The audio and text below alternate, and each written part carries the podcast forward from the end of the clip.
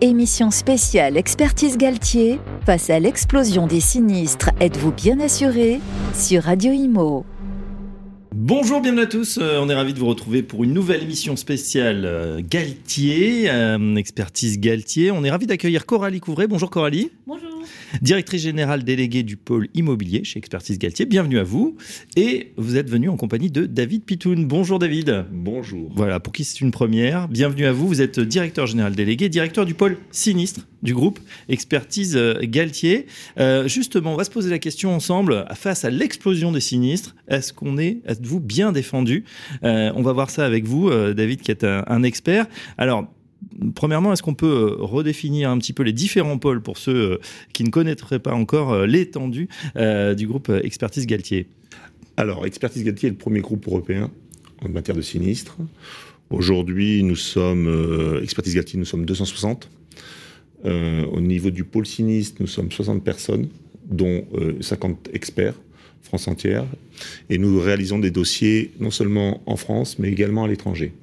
Nous travaillons sur plusieurs secteurs, euh, le secteur de l'industrie, le secteur de l'entreprise, ETI, et les secteurs du particulier, du risque particulier. Euh, avec des spécialités euh, pour chacune des problématiques que nous rencontrons. Donc une problématique bâtiment, généralement, qui est la première chose hein, quand on a des tempêtes ou, des, ou des dégâts des eaux ou des incendies de bâtiments. Ah, vous risquez d'avoir du boulot hein, dans les, dans les années à venir. On a, on a un, peu de un peu de travail, en effet. Et puis, il y a une partie qui est intéressante dans l'industrie, la partie matérielle et installations techniques. Donc, euh, quand nous intervenons sur des, par exemple, des bâtiments où on fait du traitement de surface, des choses comme ça, donc ça peut être très intéressant. On a une autre activité qui est la partie marchandise et perte d'exploitation, qui est plus, euh, qui est plus, plus, plus généralement habité, non, nommé euh, préjudice financier. Donc, préjudice financier, ce sont les marchandises, les stocks, généralement. Donc, et puis également la perte d'exploitation, perte d'exploitation et perte de valeur vénale du fonds de commerce également qui peuvent intervenir. Donc aujourd'hui, euh, en effet, on est, on est souvent sollicité par des grands groupes. Oui, donc vos clients, c'est essentiellement euh, des grands groupes, donc c'est du, du B2B, c'est du CAC 40, des industriels, on peut avoir aussi des collectivités? On peut avoir également des, des collectivités, on a des, un gros portefeuille de PME, PMI aussi, on intervient, euh, qui est très intéressant, puisque la PME, PMI, malheureusement, quand un sinistre survient dans un site de production, qui est le seul site de production, ça ça entraîne ben, bien sûr des, modifications au niveau de leur business. Et donc, on est là pour les aider, pour prendre les bonnes solutions. C'est-à-dire, euh, est-ce qu'on doit faire appel à la sous-traitance Est-ce qu'on doit faire appel à, la concurrence, même, parfois Et voilà, on essaie de remettre en place des, systèmes de production intermédiaires, des systèmes de production temporaires qui permettent de faire face à ces sinistres. Alors justement, les types de sinistres, euh, quels sont les, types de dossiers que vous traitez? Alors vous en avez évoqué certains, hein, effectivement, euh, tempête, dégâts des eaux, incendie, qui mmh. revient bien évidemment, mais on voit euh, aussi des risques nouveaux qui apparaissent, David Pitoun. Tout à fait. Donc aujourd'hui, alors dans le métier, pour, pour revenir sur l'immobilier, on a des problèmes de construction souvent, donc on peut avoir des problèmes d'assurance de construction, mais aujourd'hui les risques qui font beaucoup parler d'eux, ce sont les risques cyber. Donc on intervient également sur les risques cyber. Nous avons fait euh, le recrutement d'une personne qui est spécialisée dans le risque cyber, qui est une expertise complètement à part, qui est un marché complètement à part, avec c'est une niche en réalité, avec des assureurs. On a eu euh, ces dernières années beaucoup d'assureurs qui ont pris quelques bouillons sur les risques cyber et qui, ont retiré leur billes, donc il, y avait, il manquait de capacité. Il manquait de capacité à ce moment-là. Et là, maintenant, à partir du moment où on a redéfini le risque, et qui mérite, euh, pas mal de choses, c'est-à-dire qu'aujourd'hui, on demande à un assuré quand il veut souscrire une assurance cyber, d'avoir euh, d'avoir un audit au début du dossier, au début de, la souscription, un audit complet de son système d'information. Pour savoir quelles pourraient être les failles Voilà, tout à fait. Donc l'audit, et donc après, euh, il y a, maintenant qu'on est revenu, il y a un balancier qui est revenu, et donc aujourd'hui on resouscrit de l'assurance cyber, et, mais avec des conditions un peu, un peu draconiennes au niveau justement audit qui sont nécessaires. Mm. Mais aujourd'hui, euh, il arrive encore malheureusement, malgré ces, audits, des, attaques régulières se passent sur leur système d'information. Donc euh, on intervient également sur ce problème-là.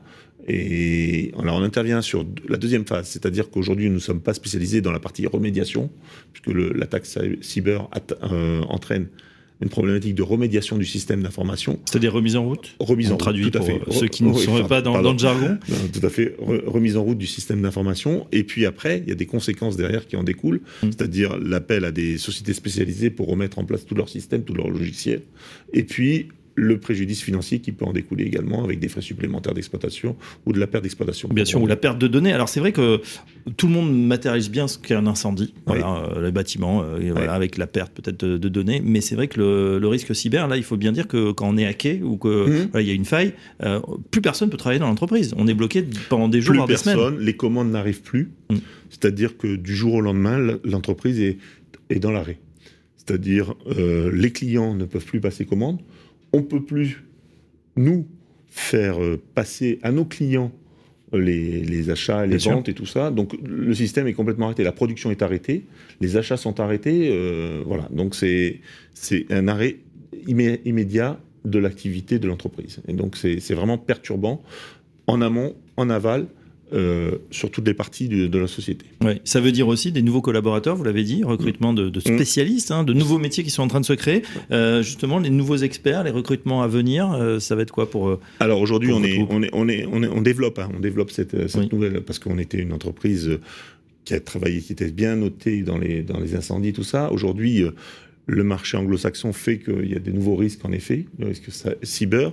On réfléchit aussi sur, le, sur le risque fraude, puisqu'aujourd'hui, des entreprises subissent des fraudes. Donc, euh, nous, nos clients, ce sont les entreprises. Donc, les entreprises qui subissent des fraudes doivent être aussi défendues là-dessus. Donc, il y a des garanties fraude qui existent. Et donc, on va, on va développer au fur et à mesure ces nouvelles, ac- ces nouvelles activités, ces nouveaux pans de l'assurance qui n'étaient encore pas traditionnels euh, il y a quelques années. Voilà, on fait un focus avec euh, nos experts de, de Galtier aujourd'hui sur justement les, les sinistres, comment euh, on se défend, avec euh, justement une question hein, peut-être un peu plus technique, justement pour Galtier, qui est le donneur d'ordre Est-ce que c'est la compagnie d'assurance ou c'est la société elle-même qui a subi Alors, le sinistre? Expertise Galtier, ce sont les sociétés. Ce ne sont jamais les compagnies d'assurance. D'accord. Donc euh, nous, nous avons pris le parti de défendre les assurés. C'est-à-dire depuis euh, 1894, euh, Expertise Galtier existe. Expertise Galtier est arrivé sur le marché et a été créé au moment des grands incendies dans les industries textiles du Nord. Et donc, on a créé, on a créé, on a créé ces- les premières sociétés en 1894. Donc, au fur et à mesure. euh, Donc à l'époque déjà, il fallait euh, auditer, voir quelle était la cause de l'incendie, c'est bien ça? Alors, oui, tout à fait. Et surtout, évaluer, filature, évaluer ouais. le préjudice. Évaluer le préjudice qui est important. Évaluer le préjudice. Donc, euh, il y a eu des grands incendies euh, qu'ont connu euh, Londres, qu'ont connu et qui, a dév- qui ont développé le marché de l'assurance. Donc, euh, tout ça vient du marché de, de l'assurance. Et donc, aujourd'hui, on, a, on, on- on peut dire qu'on développe notre activité à travers les sinistres risques industriels. C'est Ouais. vraiment notre notre fonds de commerce, notre, Mhm. notre base, notre socle. Et puis, euh, au fur et à mesure, on s'est interrogé sur d'autres activités. Donc euh, là, récemment, euh, comme vous, vous le savez, on- la France subit quelques catastrophes naturelles à répétition. Donc on a euh, des sinistres sécheresse qui arrivent énormément. Il y a une- un arrêté qui est Qui passé. provoque des effondrements, hein, d'ailleurs, il faut le savoir. Alors il y a, il y a deux, ouais, il y a deux, il y a deux Parce que la, la- la sécheresse, en fait, on se Ouais. dit toujours, oh, ben, voilà, il fait chaud, c'est pas très grave, mais en fait, le sol devient extrêmement Oui, dur et, sur et voilà, et, et les fondations euh, peuvent être mises à mal et, Ah ben, provoquer des effondrements, ce qu'on a vu beaucoup dans, le- dans le sud-est, ouais, tout à fait. Donc aujourd'hui, il y, a une- il y a un arrêté qui est passé il y a, quel- il y a un mois ou deux euh, qui a décrété 3200 communes ayant subi des catastrophes naturelles l'année dernière sur le, sur le problème de la sécheresse. Ouais. Donc 3200 communes, vous, vous imaginez, avec euh, 10, 10 10 maisons dans les 3200 communes, vous voyez à peu près le nombre de dossiers que ça peut, ça peut, ça peut, ça peut, ça peut engendrer. D'ailleurs, on n'en a pas beaucoup parlé, mais c'est vrai que ça a été une catastrophe, notamment pour les, pour les assureurs. Et alors, les assureurs, il faut le savoir, hein, se réassurent eux-mêmes. Oui, Et le, le- le risque, effectivement, et, et le coût porté par les rassureurs a été phénoménal l'an dernier. Ah ça oui. chiffre en milliards d'euros. Ah, et, certains, euh, vraiment, ont, ont été dans des situations extrêmement euh, C'est le compliquées. principe de la mutualisation, Ouais. la mutualisation du risque. D'où les primes qui augmentent, hein, tout à fait. évidemment. Les primes augmentent, Euh, mais la mutualisation du risque, parce que l'assureur que vous avez réassure un autre assureur, et qui est rassuré par un autre assureur, et donc du coup, des catastrophes naturelles qui se passent en Australie, à un moment donné, c'est quand même un impact sur votre assureur, vous, donc euh, par cascade comme ça. Donc il est, il est clair qu'aujourd'hui, euh, le problème des catastrophes naturelles dans le monde entier, Oui. dans le monde entier, a un impact sur, euh, sur le, le marché de l'assurance en France. Donc euh, c'est ça qui est... Et c'est vrai que quand on, on voit 3200 communes qui subissent un, un- un arrêté catastrophe naturelle, ça va avoir forcément un impact sur les années à venir au, niveau, au niveau des primes d'assurance. 3200 en 2022, mais on peut imaginer, euh, Coralie Couvray, que ça va être plus peut-être cette année, puisqu'on est déjà dans une année exceptionnellement ah chaude et, ça peut doubler. Et ça peut doubler, ouais, très facilement. Et puis depuis vendredi, maintenant nous avons des séismes en France aussi. Donc, donc des séismes, on avait eu le, les sinistres du Teil en Ardèche euh, qui avait créé beaucoup de dommages, mais là on s'est aperçu que le sinistre séisme avait eu un impact géographique plus important que simplement une petite localité qui s'appelait Le Teil, euh, qui a eu lieu il y a, deux ou trois ans. Là, on s'aperçoit qu'il y a beaucoup de communes qui ont subi euh, des, secousses sismiques vendredi dernier. Donc tout ça fait que, en effet, et puis ça rentre clairement dans le fond de catastrophe naturelle. Donc aujourd'hui, c'est comment on finance ce fonds de catastrophes naturelles. Donc, il y a des augmentations de primes, il y a des, il y a des augmentations de primes qui se font automatiquement sur tous les contrats d'assurance, mais c'est ça risque d'être compliqué dans les années à venir si on mm. continue à avoir de tels événements en France. Oui, tout à fait. Alors justement, ça fait une transition pour euh, le développement durable, un hein, sujet, vous l'avez dit, d'actualité. Euh, on va s'intéresser justement au, recyclage des, matériaux, euh, puisque l'économie circulaire, elle est, elle est également au cœur du sujet. Alors, est-ce qu'elle est prise en compte justement par le, tout le système assurantiel? Alors aujourd'hui, on a constaté en effet, euh, notamment sur le deuxième semestre 2022, une augmentation des coûts des matériaux très important. Très très important. Euh, alors, rapidement, mais ce qu'il faut savoir, c'est qu'aujourd'hui, quand il y a un, sinistre survient, l'indemnisation se doit, se doit, se doit, doit, être faite au jour du sinistre. Alors, c'est l'indemnisation classique des, en matière d'assurance. Or, quand on a un bâtiment de 3000 m2 qui, qui a brûlé, c'est différent, c'est difficile de faire une valorisation au jour du sinistre, puisqu'il faut un peu de temps pour reconstruire 3000 m2. Donc, euh, il y a eu une inflation des coûts des matériaux. Donc aujourd'hui, les assureurs nous disent, mais moi, je dois une indemnisation contractuelle au jour du sinistre. On leur explique, donc on essaie d'anticiper ça, et c'est le travail que font mes experts, qu'il faut faire une valorisation à 12 mois au moins pour reconstruire un bâtiment de 3000 m2. Donc euh, on, on, se heurte parfois à certaines, certaines problématiques. C'est vrai que l'histoire du recyclage des matériaux nous permet peut-être d'avoir une porte de sortie par rapport à cette, à cette problématique-là. Et j'entends aujourd'hui euh, beaucoup de récupérations qui se font, mmh. euh, notamment sur euh, des plateformes qui se mettent en place euh, sur, la, sur, le, sur des agencements, sur des, comme le disait Coralie tout à l'heure, sur la problématique au niveau des portes, des agencements secondaires, des choses comme ça. Et puis, il y a également de nouveaux matériaux qui, qui viennent par là, cette valorisation. Donc, euh, des matériaux qui, qui présentent des caractéristiques thermiques qui sont plus intéressantes aujourd'hui. Et donc, il faut tenir compte de tout ça aujourd'hui dans la reconstruction. Alors, il est évident également que nous sommes aussi sujets à des mises en conformité. Aujourd'hui, un bâtiment qui, mm. était, qui, qui, a été construit il y a 20 ans ne doit pas présenter les mêmes caractéristiques de construction qu'actuellement. Euh, C'est-à-dire qu'on a beaucoup de mise en conformité, on a, on a, beaucoup de choses qui interviennent et tout ça. Donc il y, a, y, a, une révolution dans le niveau de la reconstruction des bâtiments, donc il faut en tenir compte en effet dans la valorisation.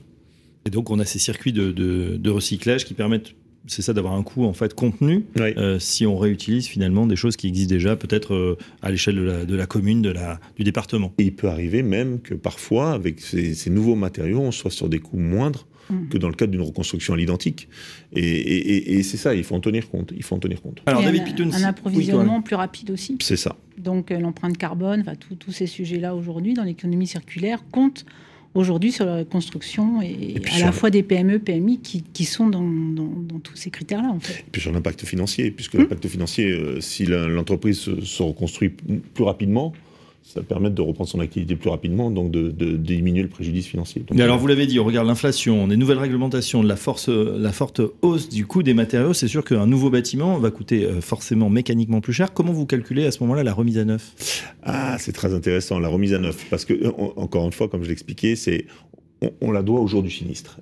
Et il existe je dis souvent à mes, mes, experts, il existe plusieurs tiroirs parfois dans les contrats d'assurance, notamment sur des notions de mise en conformité. Il y a des notions de mise en conformité qui peuvent être très intéressantes aujourd'hui et donc sur lesquelles il faut intervenir aujourd'hui, mais bien décrire la mise en conformité pour qu'elle soit indemnisable. C'est important qu'elle soit indemnisable. Il existe des mises en conformité au moment de la construction du bâtiment, il n'existait pas, donc il faut démontrer que depuis la construction du bâtiment, il n'y avait pas ces mises en conformité pour les, revendiquer au titre de l'indemnité. Euh, il y a beaucoup de questions comme ça qui interviennent, donc il faut vraiment être à jour de toutes les données et de toutes ces informations. Donc c'est un gros travail de veille juridique oui un gros travail de veille juridique là-dessus qui, doit être, qui doit être créé par nos, par nos experts. Non, pardonnez-moi, mais on pourrait penser que quelqu'un qui euh, finalement n'est pas en conformité ou a des bâtiments un petit peu vétustes euh, pourrait se dire bah, finalement, euh, mon bâtiment, bah, s'il disparaît et qu'il est reconstruit à neuf par l'assureur, et je pense que dans beaucoup d'enquêtes, c'est ça aussi, définir le, la, nature du, sinistre. Hein. Ça mmh. peut être aussi accidentel, mais aussi mmh. volontaire parfois. Ça peut être tentant pour certains de se dire bah, tiens, finalement, je vais me faire financer mon entrepôt avec la nouvelle réglementation par l'assureur. Alors, je me rappelle, je vais vous donner un petit exemple. Oui. Une fois, euh, on était sur une, ce qu'on appelle une réunion de constitution. Et une réunion de constitution, c'est le, la première réunion avec tous les, tous les, tous les assureurs. Donc, c'était une grosse PME, PMI qui avait brûlé. Et euh, donc, comme dans, le, comme dans beaucoup de marchés en France, c'est assez cloisonné entre la prévention et le sinistre. Donc les, on était entre, entre gens du sinistre et puis euh, l'expert de compagnie me dit il y a le préventionniste de la compagnie qui souhaite intervenir. Je dis mais on entre nous, euh, il n'a pas à intervenir. Si si, il doit intervenir. Bon, on fait un ordre du jour et puis euh, il, il, arrive pendant la réunion. Et à un moment donné, il se pose le problème du sprinklage. Donc, du, du, sprinklage. Donc, dans tous les entrepôts, on a un, un, réseau sprinklage qui peut se mettre en place et qui permet, soi-disant, de diminuer le sinistre. C'est pas forcément tout le temps le cas, mais pour le coup, là, c'était le cas. Et euh, la, mise en place d'un sprinklage, ça, ça, peut avoir des coûts très importants. Donc, euh, de l'ordre de 1,5 million, euh, là, c'était une, charge d'un million et demi supérieur, supplémentaire. Et le préventionniste qui prend la parole dit Moi, je veux absolument que dans, le futur bâtiment, on, met, on mette un sprinklage. Il dit Mais monsieur, nous, on n'est pas opposés, mais qui va financer ça? Et l'assureur et le préventionniste. Et là, je regardais les, personnes du sinistre, parce qu'ils voyaient le coût du sinistre augmenter. Et le préventionniste dit, mais les assureurs prendront leurs responsabilités. Très bien, j'ai pris note. Donc, euh, mhm. j'ai pris note ce que ça voulait dire. Donc, euh, ok, on investit, vous investissez moi, ça, ça me va bien. Donc, euh, on, a, on, a, on, a, présenté la mise en place du, du sprinklage spécifiquement pour ce dossier dans le cadre des mises en conformité. Euh, Coral, une question euh, pour vous. Le, vous qui êtes euh, directrice du pôle immobilier, est-ce que justement il y a des synergies entre les différents pôles Galtier? On voit sinistre, immobilier, on reste dans le, dans, le même univers alors il y a beaucoup de synergies au niveau de notre groupe dans les trois pôles, hein, sinistre, évaluation, immobilier. Et en plus, nous, ce que nous voulons, c'est accompagner nos clients. Donc les grands comptes, les clients PME, PMI, c'est leur faire une offre, une offre globale. Donc les synergies, elles se posent déjà au niveau de l'évaluation en amont, c'est de faire une bonne évaluation euh, d'assurance pour présenter après le, dossier. Donc euh, David peut en parler. Il y a beaucoup de synergie avec le, pôle évaluation et il en parlera après. Et sur le pôle immobilier, il y a évidemment beaucoup de synergie sur, euh, puisque vous le savez, dans le pôle immobilier, il y a il y a effectivement Galtier Evaluation, mais il y a aussi G2E sur l'environnement et puis diagnostic bâtiment. Donc en amont, si on prend toutes les précautions de, bien faire les audits et de se mettre en, de se mettre en conformité. Ça permet de prouver que les bâtiments, mmh. notamment au niveau de l'ICPE, au niveau de tout ce qui est la réglementation, audit terrain, etc., tout était bien conforme. Donc, on peut proposer à nos clients en amont de se mettre vraiment en conformité, de faire les audits qui prouveront, lorsque David intervient, que c'était en conformité. Donc là, on a des audits euh, qui sont, euh, qui sont faits par nos équipes techniques et de G2E. Et puis Galtier Evaluation peut tout à fait intervenir pour faire des, régulièrement une valorisation du bâtiment, mais en valeur économique valeur vénale, pas en valeur d'assurance, mais ça peut servir, ou valeur de fonds, mm. comme on le disait. Donc là aussi, on, fait des valeurs d'entreprise et valeurs de fonds au sein du, du, pôle évaluation. Donc on peut vraiment euh, être là pour nos clients, les, les, les, conseiller, mais avant les sinistres aussi, on n'attend pas forcément le sinistre, donc bien en amont, les conseiller pour dire pour être mieux garanti, mieux défendu, faites déjà tous ces audits et toutes ces valorisations, ce qui facilite après euh, le travail de, David et de ses équipes pour défendre euh, les clients. Donc les synergies, elles sont multiples.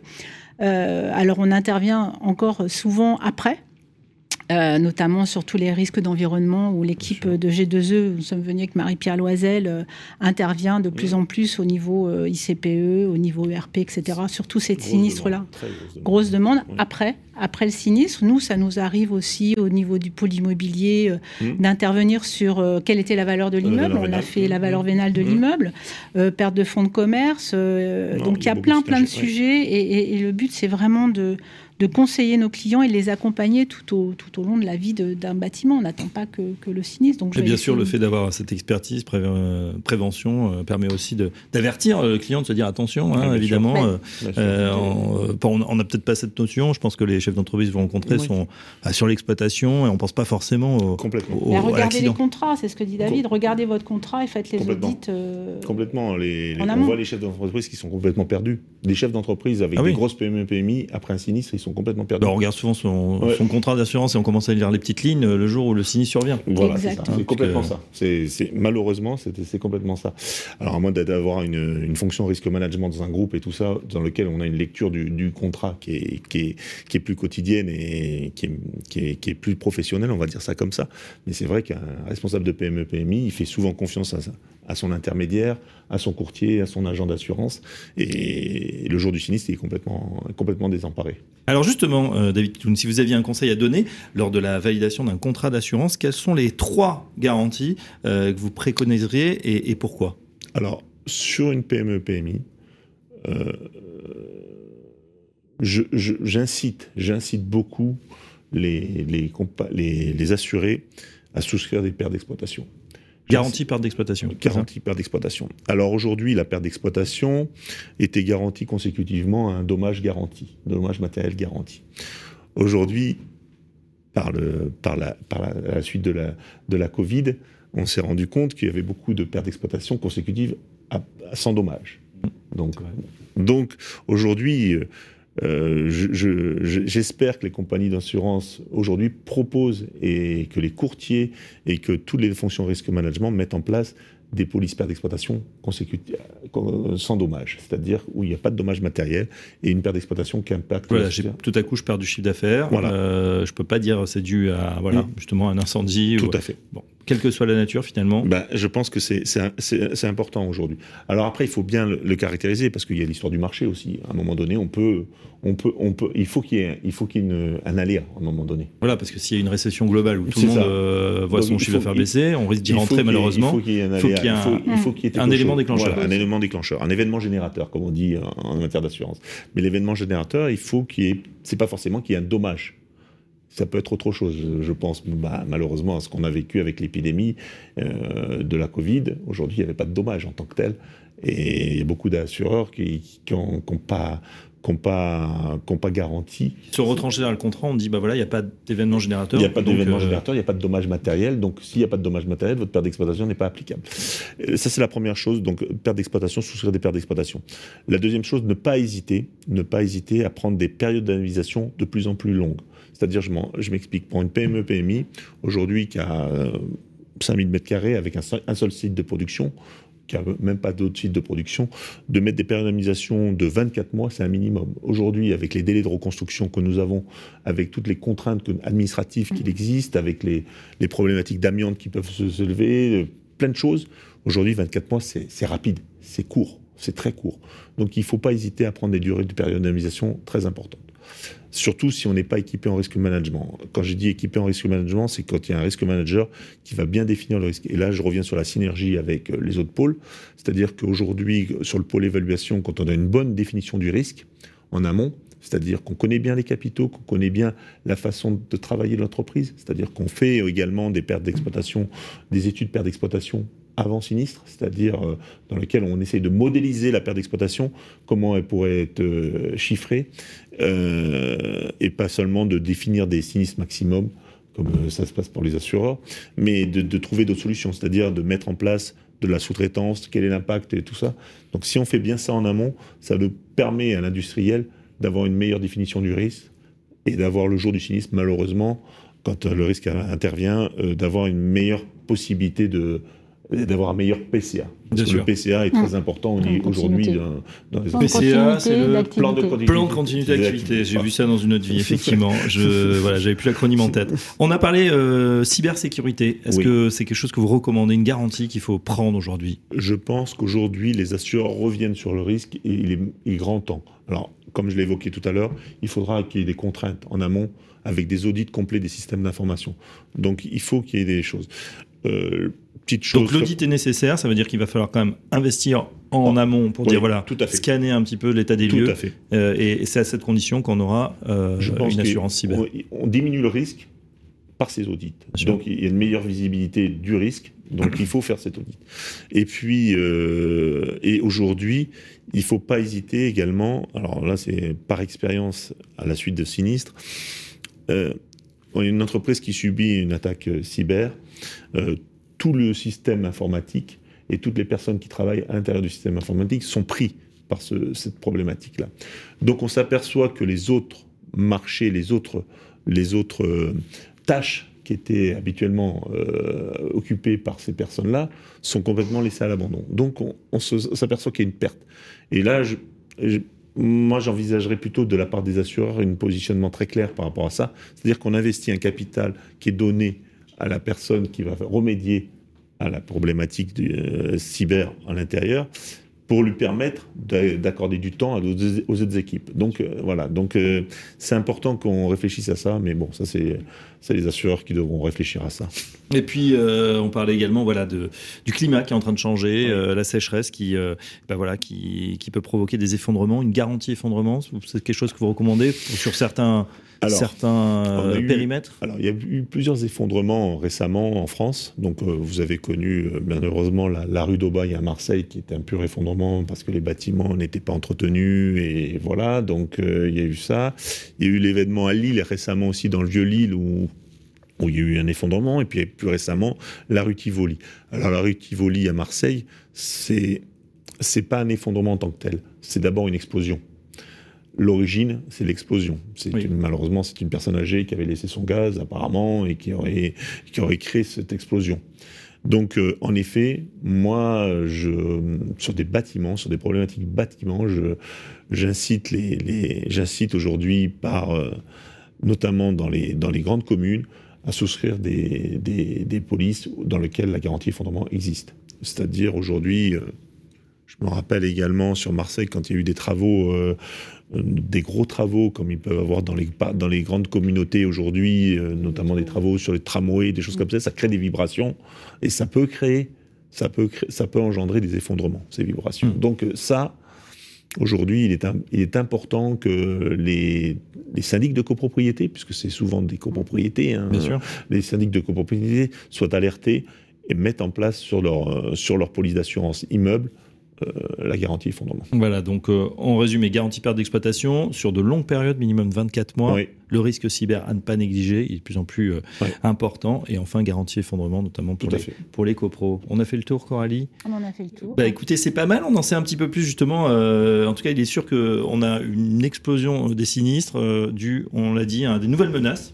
euh, cyber, à un climat qui change également euh, pour la sécheresse, l'effondrement. Donc c'est important pour tous ceux qui, ont, euh, qui conduisent des business, effectivement, de faire cet audit et puis de voir s'ils sont bien défendus. En tout cas, les équipes d'expertise Galtier sont là. Un grand merci à nos experts du jour. Coralie, Merci. Je rappelle que vous êtes directrice générale déléguée du pôle immobilier chez Expertise Galtier. Et puis merci à David Pitoun qui était très clair sur euh, euh, ben, l'ensemble de ces sinistres. Directeur délégué, on l'attendait au moins hein, pour un directeur général délégué, directeur du pôle sinistre euh, qui se balade partout dans le monde puisque évidemment euh, le groupe hein, rayonne un petit peu partout. Euh, Expertise Galtier. Un grand merci. On se retrouve très prochainement Merci. pour Merci. une nouvelle émission spéciale À. Galtier. À très bientôt. Merci. Émission spéciale Expertise Galtier. Face à l'explosion des sinistres, êtes-vous bien assuré? Sur Radio Imo.